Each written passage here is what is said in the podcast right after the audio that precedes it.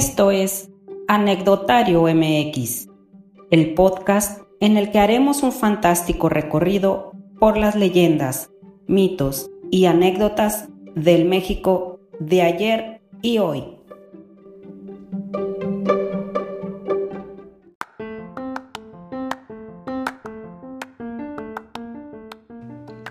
¿Qué tal amigos de Anecdotario MX? Les damos la más cordial bienvenida a este, nuestro tercer episodio. Hoy les tenemos preparado un episodio diferente en el que aprovecharemos al máximo todo ese hermoso folclor mexicano que nos destaca a nivel mundial como uno de los países con mayor tradición cultural. Sin más preámbulo, comencemos.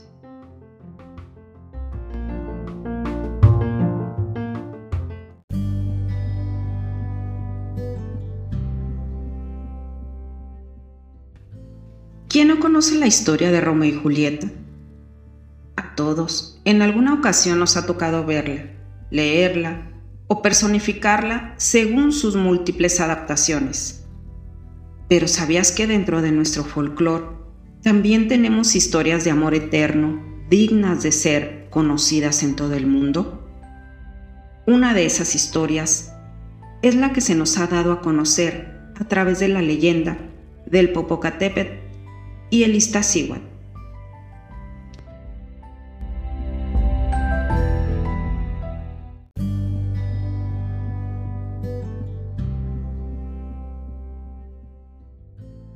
Hace ya miles de años, cuando el imperio azteca estaba en su esplendor y dominaba el Valle de México, como práctica común, sometían a los pueblos vecinos requiriéndoles un tributo obligatorio fue entonces cuando el cacique de los tlaxcaltecas, acérrimos enemigos de los aztecas, cansado de esta terrible opresión, decidió luchar por la libertad de su pueblo. El cacique tenía una hija llamada Iztaccíhuatl. Era la princesa más bella y depositó su amor en el joven Popocatépetl, uno de los más apuestos guerreros de su pueblo ambos se profesaban un inmenso amor, por lo que antes de partir a la guerra, Popocatépetl pidió al cacique la mano de la princesa Iztaccíhuatl. El padre accedió gustoso y prometió recibirlo con una gran celebración para darle la mano de su hija si regresaba victorioso de la batalla. El valiente guerrero aceptó. Se preparó para partir y guardó en su corazón la promesa de que la princesa lo esperaría para consumar su amor. Al poco tiempo, un rival de amores de Popocatépetl, celoso del amor que ambos se profesaban, le dijo a la princesa Iztaccíhuatl que su amado había muerto durante el combate. Abatida por la tristeza y sin saber que todo era mentira, la princesa murió. Tiempo después, Popocatépetl regresó victorioso a su pueblo, con la esperanza de ver a su amada. A su llegada, recibió la terrible noticia sobre el fallecimiento de la princesa Iztaccíhuatl. Entristecido con esta noticia, vagó por las calles durante varios días y noches, hasta que decidió hacer algo para honrar su amor y que el recuerdo de la princesa permaneciera en la memoria de los pueblos. Mandó construir una gran tumba ante el sol, amontonando diez cerros para formar una enorme montaña. Tomó entre sus brazos el cuerpo de su princesa, lo llevó a la cima y lo recostó inerte sobre la gran montaña. El joven guerrero le dio un beso póstumo, tomó una antorcha humeante y se arrodilló frente a su amada para velar así su sueño eterno. Desde aquel entonces permanecen juntos, uno frente a otro. Con el tiempo, la nieve cubrió sus cuerpos, convirtiéndose en dos enormes volcanes que seguirán así hasta el final del mundo. Hasta el día de hoy, el corazón del guerrero Popocatépetl guarda el fuego de la pasión eterna, tiembla y su antorcha echa humo.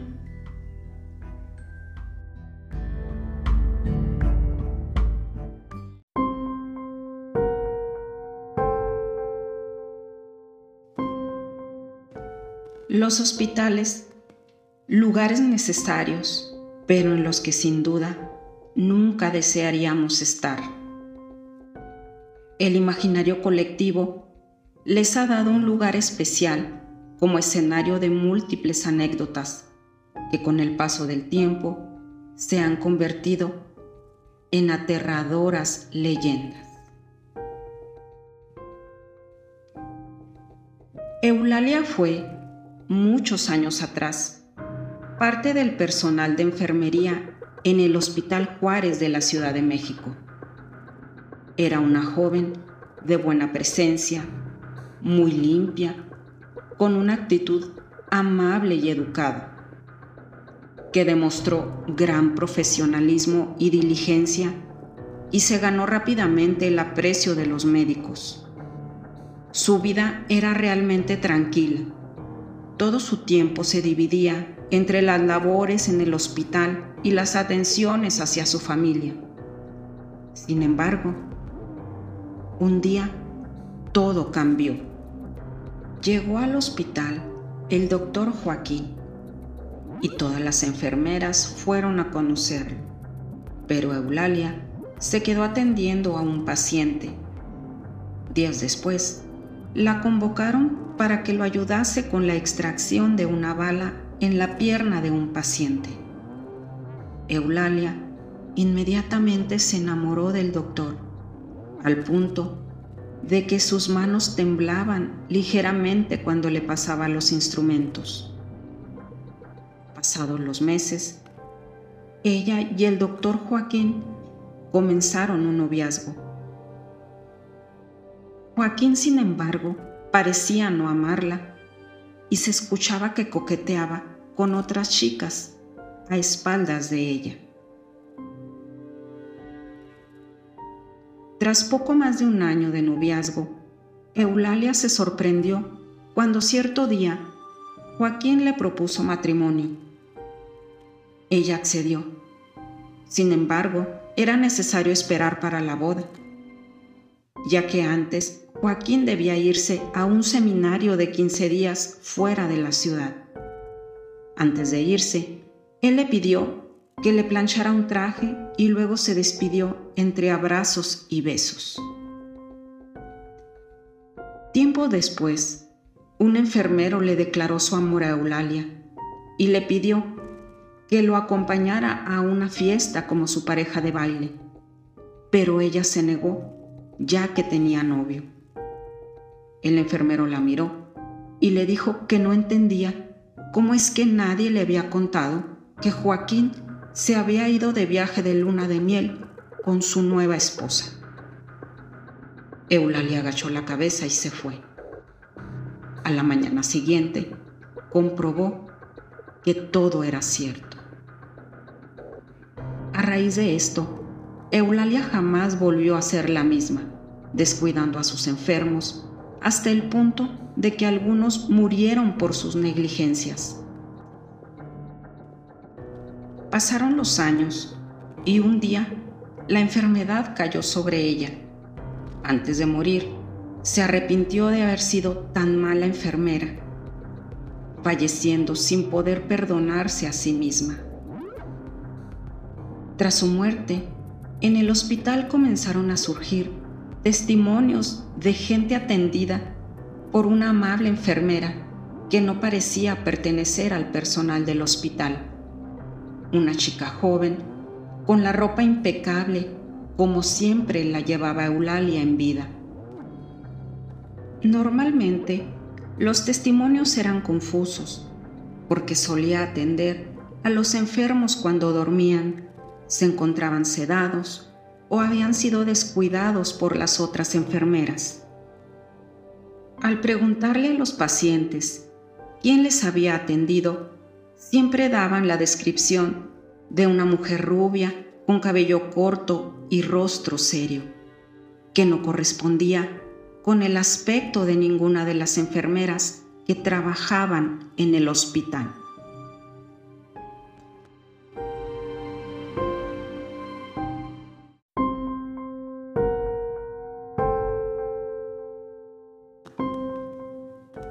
Esta que acabamos de escuchar es la leyenda de la planchada. Es la más popular en la Ciudad de México, pero existen sus variantes por estado dentro de la República Mexicana.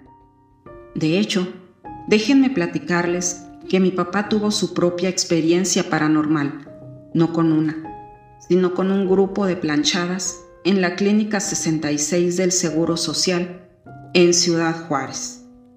Esto pasó hace ya como 10 años. Una noche, estando él internado, escuchó en sueños un murmullo de varias voces. Él lo describe como si varias personas estuvieran orando. Comenta que abrió los ojos y vio alrededor de su cama varias mujeres usando trajes de enfermera antiguos y efectivamente haciendo oración. Comenta que cerró los ojos pensando que estaba muriendo y aquel murmullo fue desapareciendo poco a poco.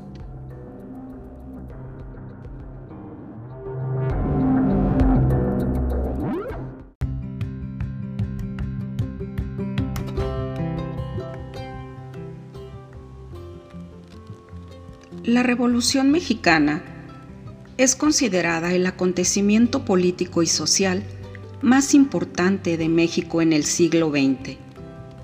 Sobre este evento histórico, hay una rica cantidad de datos e historias que en su totalidad ayudan a darle una compleja dimensión a este movimiento. Dentro de todo ese conglomerado, también caben anécdotas curiosas, chuscas o singulares, que de tan peculiares parecen ser meros mitos.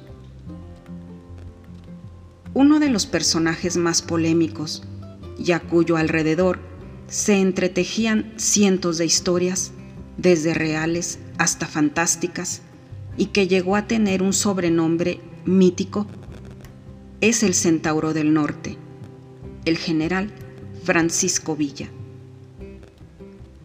José Doroteo Arango Arámbula, mejor conocido como Francisco o Pancho Villa, fue uno de los jefes de la Revolución Mexicana, cuya actuación militar fue decisiva para la derrota del régimen del entonces presidente Victoriano Huerta.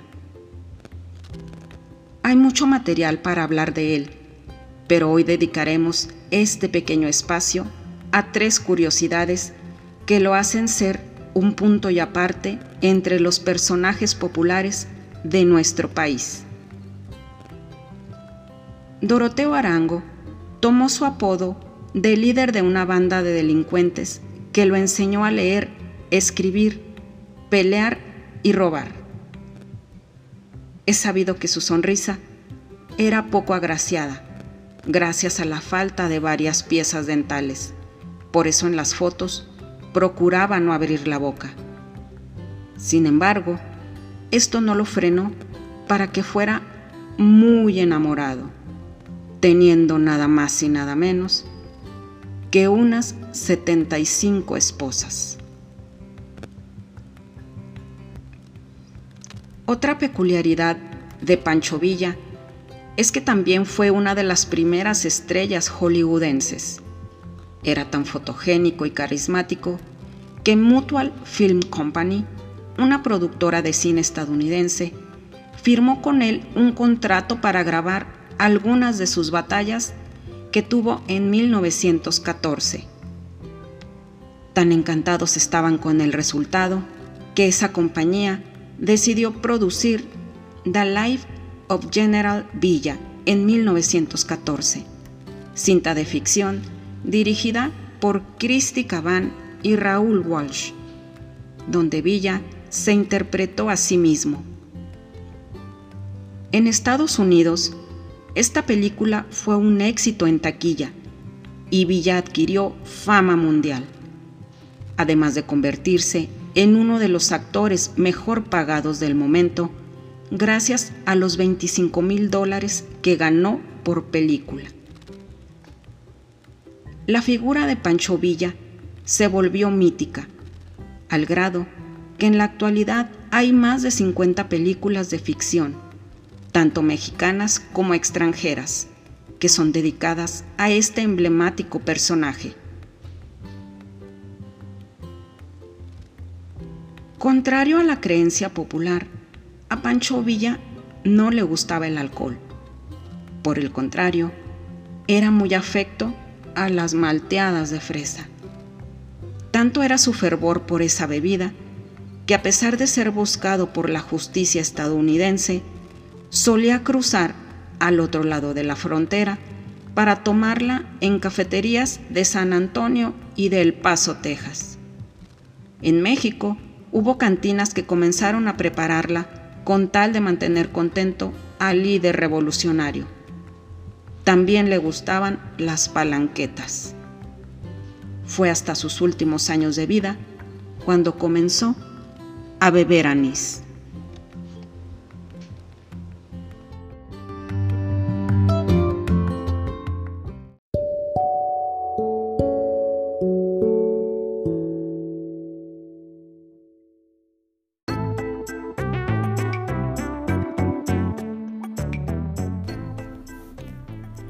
Agradecemos mucho haber contado con su amable atención en este episodio de Anecdotario MX.